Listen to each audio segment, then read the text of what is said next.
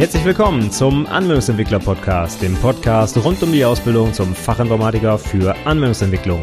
In dieser Episode geht es weiter mit Schicht 4 des OSI-Modells. Viel Spaß!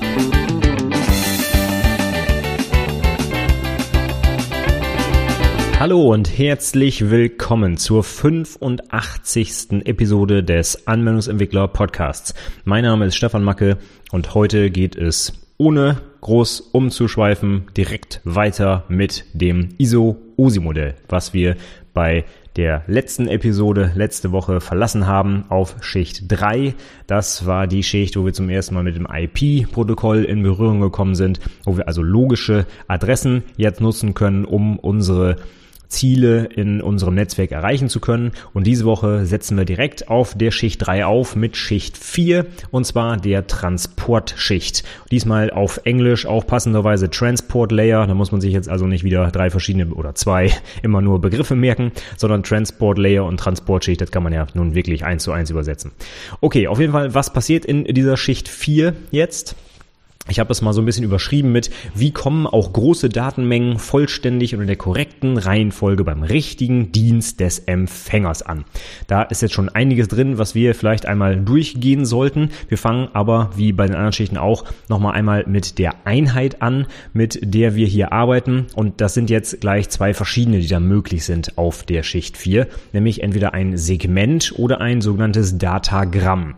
Und äh, wann man das eine oder das andere benutzt, das hängt jetzt stark von dem Protokoll Protokoll ab, was hier eingesetzt wird. Ich mache es diese Woche mal so ein bisschen andersrum. Ich erzähle erstmal so ein bisschen äh, ein paar Stichwörter und dann gehen wir es gleich im Detail durch, was jetzt dahinter äh, steht. Und das Segment, das wird dann benutzt, wenn wir das TCP-Protokoll benutzen das ähm, Transmission Control Protocol, TCP, und Datagramme oder Datagrams kommen zum Einsatz, wenn wir das UDP verwenden, das User Datagram Protocol, wo das Datagram auch schon im Namen drin steht. Das heißt, wir haben hier schon mal gleich die zwei wichtigsten Protokolle eigentlich kennengelernt, die auf Schicht 4 arbeiten, nämlich TCP und UDP. Und TCP kennst du bestimmt schon vom TCP IP Stack. Das ist also mit IP zusammen das zentrale Protokoll, was eigentlich den Großteil unseres Internets ausmacht. IP wird benutzt, um die Zieladressen ja ansprechen zu können oder ein Routing zu machen, damit meine Pakete auch den korrekten Empfänger erreichen. Und TCP beziehungsweise dann auch ähm, UDP sind dafür zuständig, dass die Daten eben auch in der vollständig und korrekt und so weiter beim Empfänger ankommen. Das schauen wir uns gleich nochmal einmal im Detail an. Hardware auf dieser Ebene wird jetzt ein bisschen dünn, also ab Ebene 4 und darüber gibt's jetzt nicht mehr ganz so spezielle Hardware, die ich wirklich einer einzelnen Schicht zuordnen kann. Auf Schicht 4 könnte man jetzt die Firewall anführen, die würde aber auch schon auf Schicht 3 funktionieren. Gehen wir aber gleich auch noch mal einmal kurz im Detail durch, was es damit auf sich hat. Und zusätzliche Informationen, die wir jetzt im Vergleich zur Schicht 3 hier auf Schicht 4 haben, das sind die sogenannten Ports. Das heißt, wir haben jetzt hier auf Schicht 4 zum allerersten Mal eine sogenannte Ende-zu-Ende-Kommunikation, End-to-End-Communication, die hier stattfinden kann. Das heißt, ich habe wirklich einen Dienst, der auf dem sendenden Rechner meinetwegen läuft und der kommuniziert mit einem anderen Dienst auf dem empfangenden Rechner. Ich habe jetzt hier also nicht einfach nur nur noch eine Verbindung zwischen zwei Rechnern, sondern ich gehe jetzt hier, sage ich mal, wirklich tiefer rein auf der Gegenseite und spreche einen konkreten Dienst an, der auf diesem Server zum Beispiel läuft. Und ich mache das immer mit so einem Beispiel. Klar, wenn ich zum Beispiel so einen Webserver mir miete, dann kriege ich so eine IP-Adresse zugewiesen, sagen wir jetzt mal der Einfachheit halber so eine IPv4-Adresse. Und auf diesem Server kann ich ja jetzt einen Mail-Server betreiben, einen Web-Server, ich weiß nicht, einen Teamspeak-Server oder was auch immer ich da drauf laufen lassen will. Und diese Dienste, die sollen ja alle parallel bereitstehen. Ich will ja nicht, wenn ich eine Website aufrufe, auf einmal keine Mails mehr verschicken können, sondern es soll alles gleichzeitig passieren können. Und wie funktioniert das? Die einzelnen Dienste verwenden sogenannte Ports und auf diesen Ports lauschen die dann in Verbindung mit der IP-Adresse. Das heißt, wenn ich mich jetzt zum Beispiel mit dem Web-Server verbinde, der auf Port 80 lauscht, dann verbinde ich mich mit der IP-Adresse des Servers auf diesem Port 80 und kann dann mit dem zum Beispiel HTTP sprechen, um mir Websites anzuschauen. Wenn ich mit dem Mail-Server sprechen möchte, dann erwartet er, dass ich mit ihm SMTP spreche, das Simple Mail Transfer Protocol, und das erwartet Port 25. Und so gibt es eine ganze Reihe an verschiedener Dienste, die solche hm, definierten Ports benutzt. Das sind die sogenannten Well-Known Ports. Die gehen von 1 bis 1023. Ab 1024 ist es dann offen. Der Port hat grundsätzlich 16 Bit, das heißt, es sind insgesamt 65.536 mögliche Ports, die ich da benutzen kann kann. Und die werden, wenn ich das irgendwo aufschreibe, mit einem Doppelpunkt hinter die IP-Adresse geschrieben. Also sowas wie 1.2.3.4 bei die IP-Adresse, Doppelpunkt 80. Und dann weiß ich, aha, Port 80 auf der IP-Adresse, das wird dann wohl HTTP sein. Denn das ist halt eben einer der standardisierten Ports. Die Ports, das gebe ich meinen Azubis auch immer mit, die kann man wunderbar für eine Prüfung auswendig lernen. Und nicht nur für die Prüfung, sondern auch für die Praxis. Wenn du zum Beispiel irgendwo mal eine Firewall konfigurieren willst, hatte ich eben angesprochen, dass die auf dieser Ebene eventuell schon arbeitet oder auch darunter, dann müsstest du wissen, wenn du HTTP-Traffic durchlassen willst durch die Firewall, dass das Port 80 ist, beziehungsweise Port 443, wenn es HTTPS, also verschlüsseltes HTTP sein soll. Und diese verschiedenen Dienste, die also diese speziellen definierten Ports benutzen. Die sind eben auf allen Servern identisch. Die laufen im Internet. Normalerweise läuft jeder Webserver auf Port 80. Wenn er nicht auf 80 laufen würde, dann würdest du ihn erstmal nicht ansprechen können mit deinem Browser, außer du trägst wirklich den Port oben in der URL hinter den Hostname bzw. die IP-Adresse ein. Das macht aber kein Mensch und vor allem macht das keiner, der sich mit IT null auskennt. Deswegen werden wir alle ein Gutes daran tun, wenn wir unsere Webserver auf Port 80 laufen lassen und nicht auf irgendeinem anderen. Okay, also, aber diese Information, das ist so das Zentrale, das Zusätzliche, was in der Schicht 4 dazukommt. Ich kann jetzt also nicht nur einen Kommunikationspartner ansprechen, also den Server über seine IP-Adresse, sondern ich kann auch den konkreten Dienst auf diesem Server ansprechen und damit unterscheiden. Wenn ich jetzt also mehrere Verbindungen zu so einem Server habe, meinetwegen surfe ich gerade auf der Website und schicke währenddessen parallel eine Mail und im Hintergrund lade ich auch noch per FTP eine Datei hoch oder runter oder wie auch immer, dann geht das alles zusätzlich zu den bereits vorhandenen Verbindungen einfach nur deswegen, weil eben diese unterschiedlichen Ports dafür sorgen, dass die Dienste individuell miteinander sprechen können. Ja, das soll ja auch so ein bisschen hier Prüfungsvorbereitung sein. Von daher gehe ich mal so ein paar wichtige Ports durch, die man durchaus auswendig lernen darf. Also ich meine das durchaus ernst. Ich mache das mit meinen Azubis auch immer in so Lernzielkontrollen. Da frage ich so ein paar Ports ab, die ich meine, die relativ wichtig sind und die auch häufig schon in Prüfungen abgefragt wurden. Das ist dann weniger sowas wie, nennen Sie den Port von HTTP, sondern eher vielleicht so ein bisschen hintenrum versteckt. Sie sollen HTTP in der Firewall freischalten. Was müssen Sie konfigurieren und so. Also da gibt es schon dann, äh, sag ich mal, auch Aufgaben, wo man ein bisschen nachdenken muss und wo man einfach dieses Wissen haben muss, welches Protokoll läuft auf welchem Port. Deswegen schauen wir uns mal so ein paar Standard Geschichten an, die ich ganz wichtig finde. Fangen wir mal ganz unten an mit Port 21. Der ist reserviert für FTP, das File Transfer Protocol, also zum Dateiaustausch. Danach haben wir 22, das ist SSH, das ist die Secure Shell, also Remote-Verbindung zu zum Beispiel einem Linux-Server. Dann hätten wir den Port 25, das ist SMTP, also Simple Mail Transfer Protocol zum Versand von E-Mail-Adressen. Dann hätten wir den Port 53, das ist zum Beispiel DNS, also Domain Name Service zum Auflösen von Namen in IP-Adressen und umgekehrt. Dann hätten wir den Port 80, das ist HTTP, das Hypertext Transfer Protocol, also Standard, wenn ich mir irgendwelche Webseiten angucken möchte.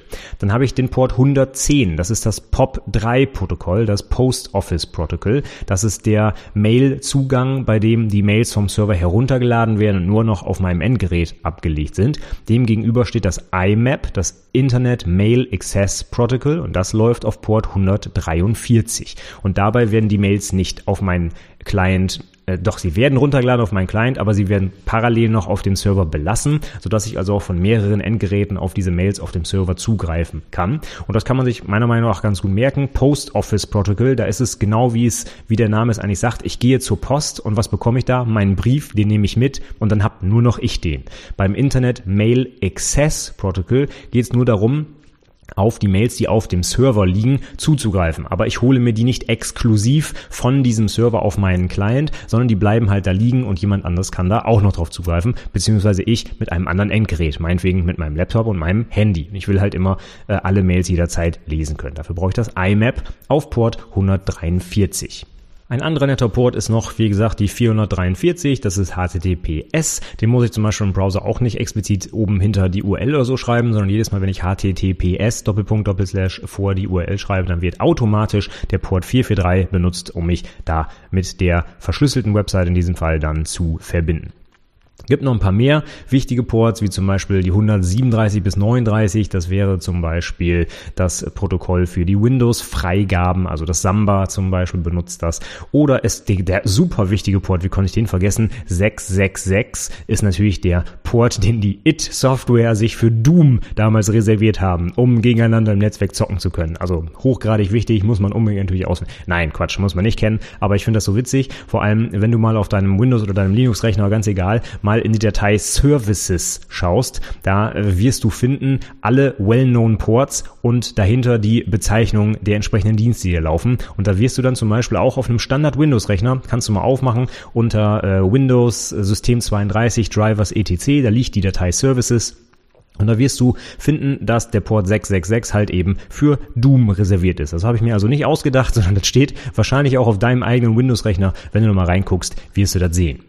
So, das sollte es aber erstmal gewesen sein mit den Ports. Das sind jetzt die, die mir eingefallen sind, die ich auf jeden Fall abfragen würde. Wenn du noch mehr wichtige Ports hast, dann schreib mir noch einfach einen Kommentar zur Episode. Dann äh, nehme ich die also ich nehme sie dann wohl nicht mehr in diese Episode hier auf, aber vielleicht jemand anderes, der den Kommentar dann liest, schaut die sich mal an. Vielleicht hast du ja noch irgendwas, was schon mal, sogar schon mal in der Prüfung abgefragt wurde, was ich jetzt gerade nicht mehr auf dem Schirm habe. Für mich waren das jetzt so die, die wichtigsten Port, äh, Ports. Ach ja, 20 könnte man noch dazu nehmen, Telnet. Wird zwar heute in der Praxis nicht mehr benutzt, aber ab und zu wird das nochmal abgefragt. Okay, kommen wir aber mal zurück zum Thema, nämlich der Transportschicht. Und da hatte ich jetzt angefangen äh, damit zu sagen, es gibt TCP und UDP, die auf dieser Schicht arbeiten. Und ich hatte ganz am Anfang gesagt, wir reden hier von Segmenten beziehungsweise Datagrammen als Einheit. Und da müssen wir jetzt mal in das, ins Detail einmal reingehen. Und da kann man nämlich jetzt schön unterscheiden, was TCP und was UDP jetzt ist. Also TCP, das Transmission Control Protocol, das ist ein verbindungsorientiertes Protokoll. Das heißt, wenn ich eine Verbindung zum Server aufbaue, dann bleibt diese Verbindung auch bestehen. Die ist also zuverlässig und ich kann in beide Richtungen kommunizieren. Das heißt, der Server kann mir was zurückschicken und ich kann darauf was hinschicken über quasi die gleiche Verbindung. Das ist bei UDP ein bisschen anders. UDP ist verbindungslos. Das heißt, UDP funktioniert so, ich kann zwar senden, aber der Empfänger sendet mir erstmal nichts zurück und es ist auch nicht sichergestellt, dass die ganzen Sachen beim Empfänger überhaupt ankommen und wenn sie ankommen, dass sie der richtigen Reihenfolge ankommen. Das macht TCP anders. TCP achtet darauf, also quasi eingebaut in das Protokoll, dass die Daten in der richtigen Reihenfolge ankommen beim Empfänger und wenn sie nicht ankommen, kann man auch noch anfordern, dass sie nochmal gesendet werden. Das ist also wirklich zuverlässig, dass komplett der, die gesamte Botschaft quasi von A nach B übertragen werden kann und ich auch sogar darauf antworten kann. Und UDP, das benutzt man dann eher dafür, wenn dieses Ganze hin und her und ist das wirklich angekommen und muss ich nochmal senden oder nicht und so. Wenn das zu viel ist, also wenn das Overhead ist bei der Kommunikation, dann kann ich UDP benutzen. Das hat dann deutlich weniger äh, dieses Overheads. Das heißt, da steht eigentlich nur drin, wer hat's geschickt, wer soll es bekommen und dann kommen die Daten Daten und dann war es das auch. Und ob das jetzt in der richtigen Reihenfolge ankommt oder nicht, das liegt jetzt, äh, ja, das interessiert das Protokoll einfach nicht mehr. Ne? Da muss sich dann eventuell der Empfänger drum kümmern, aber meistens macht er das auch nicht und dann ist das halt so. So, wofür brauche ich jetzt sowas? Und man könnte jetzt ja sagen, ist eigentlich immer wichtig, dass die Daten korrekt ankommen auf der Gegenseite. Grundsätzlich ja, aber wenn das halt zur Konsequenz hat, dass die Daten eventuell verzögert werden, weil ich halt ähm, Sachen nochmal neu senden muss, umsortieren muss, wie auch immer, dann kann das auch ein Nachteil sein. Und deswegen wurde UDP eingeführt, zum Beispiel für die Übermittlung von Telefongesprächen, also von, von ähm, digitalisierter Sprache. Denn wenn ich da jetzt jedes Mal, wenn ich irgendwie was gesagt habe, irgendwelche Haken drin habe oder ich muss warten, weil die Daten synchronisiert werden müssen oder nochmal gesendet werden müssen oder wie auch immer, dann ist das einfach kein kein schöner Sprechfluss und kein schönes Gespräch am Telefon. Deswegen kann man da zum Beispiel UDP benutzen. Das heißt, wenn ich zum Beispiel so Streaming-Dienste oder sowas habe im Netz, dann wird das in den meisten Fällen über UDP gemacht, weil es dann nicht ganz hundertprozentig äh, notwendig ist, alles in der perfekten Reihenfolge und äh, unbedingt und nicht fehlerbehaftet irgendwie übertragen zu können. Okay, und diese Informationen, die ich jetzt dafür brauche für TCP oder UDP, die werden jetzt in dieses Segment oder in eben dieses Datagramm gepackt. Und im Prinzip ist das äh, aufgesetzt auf das, was wir vorher auf der Schicht IP hatten die IP-Adressen und so weiter, die sind ja da schon drin, aber was jetzt halt dazu kommt, sind jetzt eben die Ports. Das heißt, ich sage jetzt nicht nur, wer es geschickt hat und wer es kriegen soll, sondern auch welcher Dienst es geschickt hat und welcher Dienst es bekommen soll auf der Gegenseite. Und je nachdem, ob ich jetzt halt TCP oder UDP habe, sind halt die ganzen äh, anderen Daten, die ich noch brauche, Steuerdaten und irgendwelche Nummern, die hochgezählt werden und so weiter, die sind halt eben bei TCP zum Beispiel in diesem Segment Header drin und bei UDP halt eben nicht. Die sind halt eben sehr, sehr zusammengedampft, weil das äh, die Idee des Protokolls halt ist, möglichst schnell die Sachen austauschen zu können, aber ohne jetzt eben sicherzustellen, dass es in der richtigen Reihenfolge ankommt und so weiter. Ich habe jetzt übrigens schon mehrfach erzählt, dass Daten eventuell in der falschen Reihenfolge ankommen. Wie kann das überhaupt passieren? Also wenn ich jetzt zum Beispiel irgendein Paket losschicke per IP, oder, äh, oder beziehungsweise ich schicke zwei Pakete. Wie kann es dann sein, dass das Paket, was ich zuerst abgeschickt habe, nach dem Paket ankommt, was ich als letztes abgeschickt habe? Also das kann ja irgendwie, ist ja ein bisschen komisch, kann aber durchaus passieren im Internet, denn wir haben ja bei der Schicht 3 schon gelernt, dass die Pakete geroutet werden und die müssen nicht zwangsläufig immer dieselbe Route nehmen. Das heißt, stellen wir uns jetzt mal ganz blöd vor, irgendein Router entscheidet sich auf dem Weg äh, zwischen meiner, meinem Client und dem Google-Server. Ich möchte das eine Paket aber jetzt mal nicht direkt über über, ich weiß es nicht, Europa schicken, sondern schickt das mal über Asien nach Google, dann kann das eventuell einfach länger dauern als äh, das Paket, was ich irgendwie direkt über das Unterseekabel von Europa aus wegschicke oder wie auch immer. Ja? Obwohl die zeitlich nacheinander verschickt wurden, kommen sie in der umgekehrten Reihenfolge eventuell an, weil das zuerst verschickte Paket einfach eine längere Route genommen hat. Das kann durchaus passieren. Von daher hat zum Beispiel jetzt TCP halt eben eingebaut, dass man die Daten, die dann ankommen, auch in der richtigen Reihenfolge wieder zusammensetzen kann. Und der Empfänger kann halt auch feststellen, ob ihm ein Paket verloren gegangen ist. Das kriegt man halt dadurch hin, dass so eine Nummer mitgeführt wird. Die wird immer entsprechend erhöht um äh, zum Beispiel die, die Anzahl der Bytes in den Nutzdaten und so weiter. Das heißt, der wird immer hochgezählt und ich kann dann auf der Gegenseite durchaus einfach quasi nachzählen, ob ich vielleicht auf der äh, in der Zwischenzeit irgendwas verloren habe. So ganz doof, ich kriege Pakete 1, 2, 3, 4, 5 und oder beziehungsweise ich würde die gern haben, aber ich habe das dritte Paket nicht bekommen, ist noch nicht eingegangen, dann kann ich natürlich sagen, hä, Moment mal, da fehlt ja was. Das heißt, ich kann das dann nochmal anfordern und so weiter und so fort. Also das macht TCP alles, UDP halt macht das eben nicht. Okay, und die beiden Dinger heißen jetzt eben Segment beziehungsweise Datagramm bei UDP. Gut, dann gucken wir uns jetzt mal das einzige Stückchen Hardware an, was mir hier auf dieser Schicht jetzt eingefallen ist, und das ist die Firewall.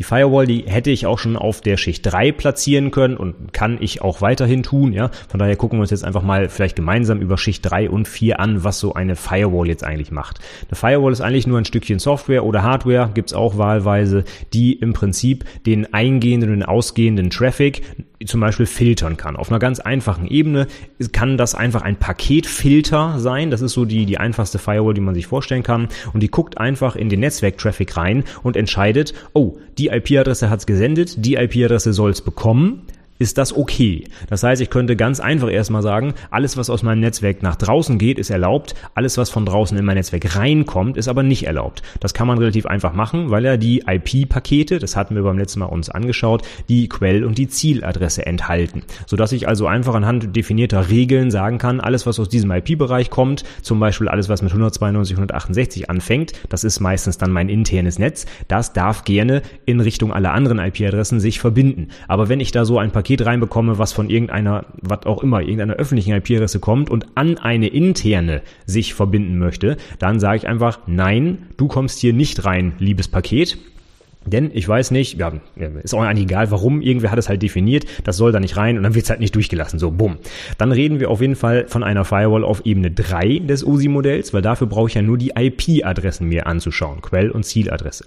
Nehme ich jetzt aber noch den Port dazu, dann bin ich halt auf Schicht 4 und dann kann ich auch entscheiden, ob zum Beispiel der eingehende Traffic, der da reinkommt, auf meine interne IP-Adresse durchgelassen wird und zwar, weil er auf Port 80 rein möchte und weil ich zum Beispiel gerade einen Webserver hier betreibe, der natürlich von außen zugänglich sein soll. So kann ich also meiner Firewall beibringen, hey, grundsätzlich lässt du mal bitte nichts von draußen rein, die blockt das dann anhand der IP-Adressen einfach ab, aber wenn jetzt ein Request reinkommt auf Port 80, also für HTTP, dann lass ihn bitte doch mal durch, denn das möchte ich ja. Ich möchte, dass meine Kunden natürlich meinen Webserver aufrufen können. Alles andere wäre natürlich doof. Genauso würde ich wahrscheinlich SMTP auf Port 25 durchlassen, wenn ich einen Mail-Server betreibe. Denn sonst würden einfach keine Mails bei mir ankommen. Das wäre halt irgendwie blöd. Und ich kann jetzt also mit diesen Kombinationen aus dem TCP und dem IP-Header eine ganz einfache Firewall erstmal aufbauen und sagen, wer darf sich in welche Richtung verbinden und ein bisschen kompliziertere Firewalls können dann nicht einfach nur sagen, ja Mensch, was von draußen reinkommt, lasse ich nicht durch, sondern die können auch erkennen, ob das, was da gerade von draußen reinkommt, vielleicht eine Antwort auf eine Anfrage ist, die von innen nach außen geschickt wurde. Also ganz einfaches Beispiel. Ich rufe die Website bei Google auf und Google möchte mir diese Website natürlich jetzt auch wieder zurück übermitteln, ist ja klar. Das heißt, ich schicke eine HTTP-Anfrage, get irgendwas an Google und Google schickt mir darauf als Antwort zurück den ganzen HTML-Kram, der mir angezeigt werden soll. Und wenn diese Rückantwort jetzt nicht durch meine Firewall durch dürfte, dann hätte ich ja ein Problem. Dann könnte ich wunderbar Anfragen nach draußen schicken, aber ich würde nie eine Antwort kriegen und auch nie Webseiten in meinem Browser anzeigen lassen können. Das wäre irgendwie unglücklich. Deswegen muss dann eine ähm, eine Firewall so intelligent sein und erkennen, huch, das Paket, was da gerade reinkommt, das ist eine Antwort auf eine Anfrage, auf eine berechtigte Anfrage aus dem Internet und das lasse ich dann doch wieder durch. Das heißt, da müssen die Firewalls schon so ein bisschen Intelligenz mitbringen, die müssen sich vielleicht merken, wer wann wen aufgerufen hat und wohin er wollte und was er da angefragt hat und so weiter. Sodass also jetzt nicht zufällig von draußen eine Anfrage kommt auf irgendeinem äh, Port, den wir besser nicht durchlassen, nur weil das Paket vielleicht so ausschaut, als wäre es eine Antwort. Das ist nämlich auch ein sehr beliebter ähm, ein sehr beliebtes Angriffsszenario. Ein Hacker kann diese Pakete natürlich beliebig fälschen von draußen und er könnte dann einfach so tun, als wäre das Paket eine Antwort. Und das wäre natürlich doof, das müssen die Firewalls dann erkennen. Eine weitere tolle Geschichte, die man auch äh, beim ISO-OSI-Modell bei TCP insbesondere gerne lernen darf als angehender ITler, ist der sogenannte Drei-Wege-Handschlag oder der Three-Way Handshake. Der wird nämlich benutzt, um so eine Verbindung bei TCP aufzubauen. Wir hatten ja gerade gesagt, TCP ist verbindungsorientiert. Ich muss jetzt also, bevor ich irgendwas schicken kann, wirklich so eine Verbindung erstmal herstellen. Und wie funktioniert dieser Verbindungsaufbau? Das ist ein, ja, dreischrittiges Verfahren Verfahren, deswegen Three-Way Handshake. Und vielleicht sagen dir die Sachen auch schon was, die ich jetzt benutze. Da werden nämlich so Dinger hin und her geschickt. Zum Beispiel ein Syn, ein Synack und ein Ack-Paket. Die werden hin und her geschickt zwischen Client und Server. Und ähm, diese Pakete sorgen dafür, wenn die alle richtig ankommen bei der Gegenseite, dass eine Verbindung dann hergestellt ist und dass ab dann halt eben verlässlich miteinander kommuniziert werden kann. Also, was passiert da jetzt genau? Wir haben also ein äh, dreischrittiges Verfahren. Es geht los, dass der Client ein Syn-Paket an den Server schickt. Syn, also SYN, ist die Abkürzung für Synchronize oder Synchronize eigentlich auf Englisch. Es geht jetzt also darum, dass der Client gerne sich mit dem Server abgleichen möchte, also synchronisieren möchte. Der schickt jetzt also so ein Syn-Paket dahin und dann antwortet der Server, wenn er das denn bekommt, mit einem sogenannten SYN-ACK-Paket, also SYN slash ACK. ACK ist die Abkürzung für Acknowledgement, also für Bestätigung. Das heißt, der Client möchte sich synchronisieren der Server bestätigt ihm diese Synchronisierung mit einem SYN-ACK Paket. Und jetzt könnte man meinen, ja, jetzt sind wir ja fertig, aber das Problem ist, dieses Synac-Paket, das könnte ja auf dem Rückweg zum Client auch verloren gehen. Es ist ja nicht sichergestellt, dass diese Daten immer ihr Ziel erreichen, denn das wollen wir ja gerade mit TCP erst sicherstellen. Deswegen reicht das nicht, dass einfach nur hin und her geschickt wird, sondern es muss jetzt der Client noch ein drittes Mal dem Server etwas schicken und zwar dann das sogenannte ACK-Paket, also wieder für Acknowledgement, aber halt ohne das Syn da drin. Und erst wenn das beim Server angekommen ist, dann wissen beide Seiten hundertprozentig, dass diese Verbindung jetzt steht und das jetzt ausgetauscht werden kann. Denn halten wir uns mal kurz vor Augen, diese Übertragung, die ja stattfindet, läuft ja über ein Netzwerk und das Netzwerk ist potenziell ja auch, äh, kann ausfallen, sagen wir mal. Das heißt, wenn ich ein Paket an einen Empfänger schicke, ist eben gerade nicht sichergestellt, dass es wirklich ankommt. Genau auf der Schicht 4 befinden wir uns hier. Ja, das wollen wir gerade sicherstellen. Aber auf Schicht 3 ist das eben noch nicht sichergestellt. Das heißt, ich schicke ein Paket raus und ich kann niemals sicher sein, ob es wirklich den Empfänger erreicht. Und auf dieser Schicht Nummer 4 auf der Transportschicht stellen wir jetzt genau das sicher und das funktioniert bei TCP eben mit diesem Three-Way Handshake. Überlegen wir uns jetzt einfach mal, wenn der Client an den Server das erste Paket schickt, hey, ich möchte mit dir reden und dieses Paket geht schon verloren, dann kann der Client nicht einfach munter darauf losschicken, denn er hat ja keine Ahnung, ob es beim Server überhaupt angekommen ist. Das heißt, das geht logischerweise nicht. Einfach nur ein Paket senden reicht nicht schickt der Client jetzt eine Anfrage an den Server und der Server antwortet darauf mit einem Antwortpaket, dann kann ja dieses Paket auch wieder verloren gehen, obwohl das erste durchgegangen ist. Das heißt, der Client hat ein Paket verschickt, aber er kriegt nie eine Antwort vom Server und kann sich also nicht sicher sein, dass das Ding angekommen ist. Auf Serverseite sieht es genauso aus. Der Server schickt quasi seine Antwort raus, aber es, der Server kann auch nicht sicher sein, dass der Client die wiederum erhalten hat. Das heißt, auch der Server ist in einem unsicheren Zustand. Er weiß nicht, ob seine Antwort angekommen ist. Deswegen muss der Client zuletzt noch ein Paket schicken Und erst wenn das angekommen ist, weiß der Client, dass er die Antwort vom Server bekommen hat und ihm das jetzt bestätigt hat. Und der Server weiß, dass seine Antwort auf das erste Paket auch wirklich angekommen ist und kann jetzt auch an der Kommunikation teilnehmen. Also ich muss so einen Three-Way-Handshake machen, damit beide Seiten verlässlich wissen, dass sie jetzt Daten austauschen können. Und wir gehen die Dinger nochmal durch. Die heißen Syn, Syn slash ACK und ACK. Für Synchronize und Acknowledgement sind das die Abkürzungen.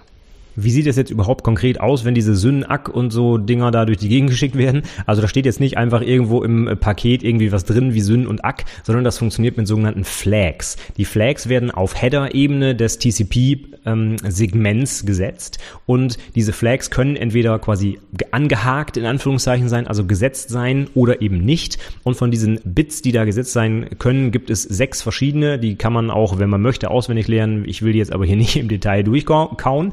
Aber es gibt auf jeden Fall ein so ein Bit, das heißt halt Ack und ein anderes heißt eben Syn. Und wenn ich jetzt ein, äh, ein Segment zu meinem Empfänger hinschicke, dann kann ich halt eben das eine Bit an- oder ausschalten. Und wenn ich halt eben ein Ack, äh, ein Syn-Ack habe, mache ich eben beide Bits an. Und wenn ich nur das Ack haben will, mache ich das Syn halt wieder aus. Das heißt, ich arbeite wirklich auf Bit-Ebene, also mit der kleinstmöglichen Einheit, die ich überhaupt abbilden kann. Da habe ich jetzt also zwei Bit, die entweder gesetzt sind oder nicht, oder eins oder das andere gesetzt sind, um eben meinem Gegenüber mitzuteilen, was ich eigentlich gerade da von ihm will will.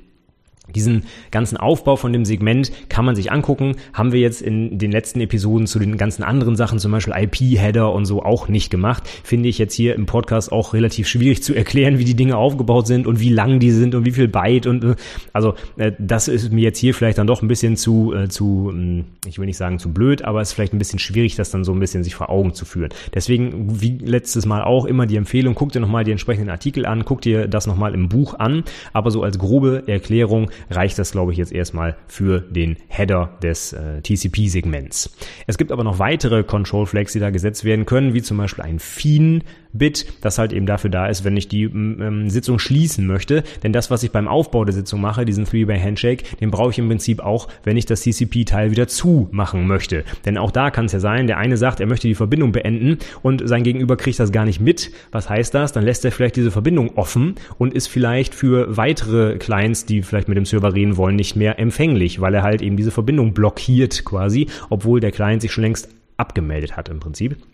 Deswegen müssen wir auch da quasi sicherstellen, dass eine vernünftige Abmeldung stattfindet. Und deswegen wird der ganze Three-Way-Ramsch quasi auch nochmal gemacht, wenn ich mich abmelde. Ja?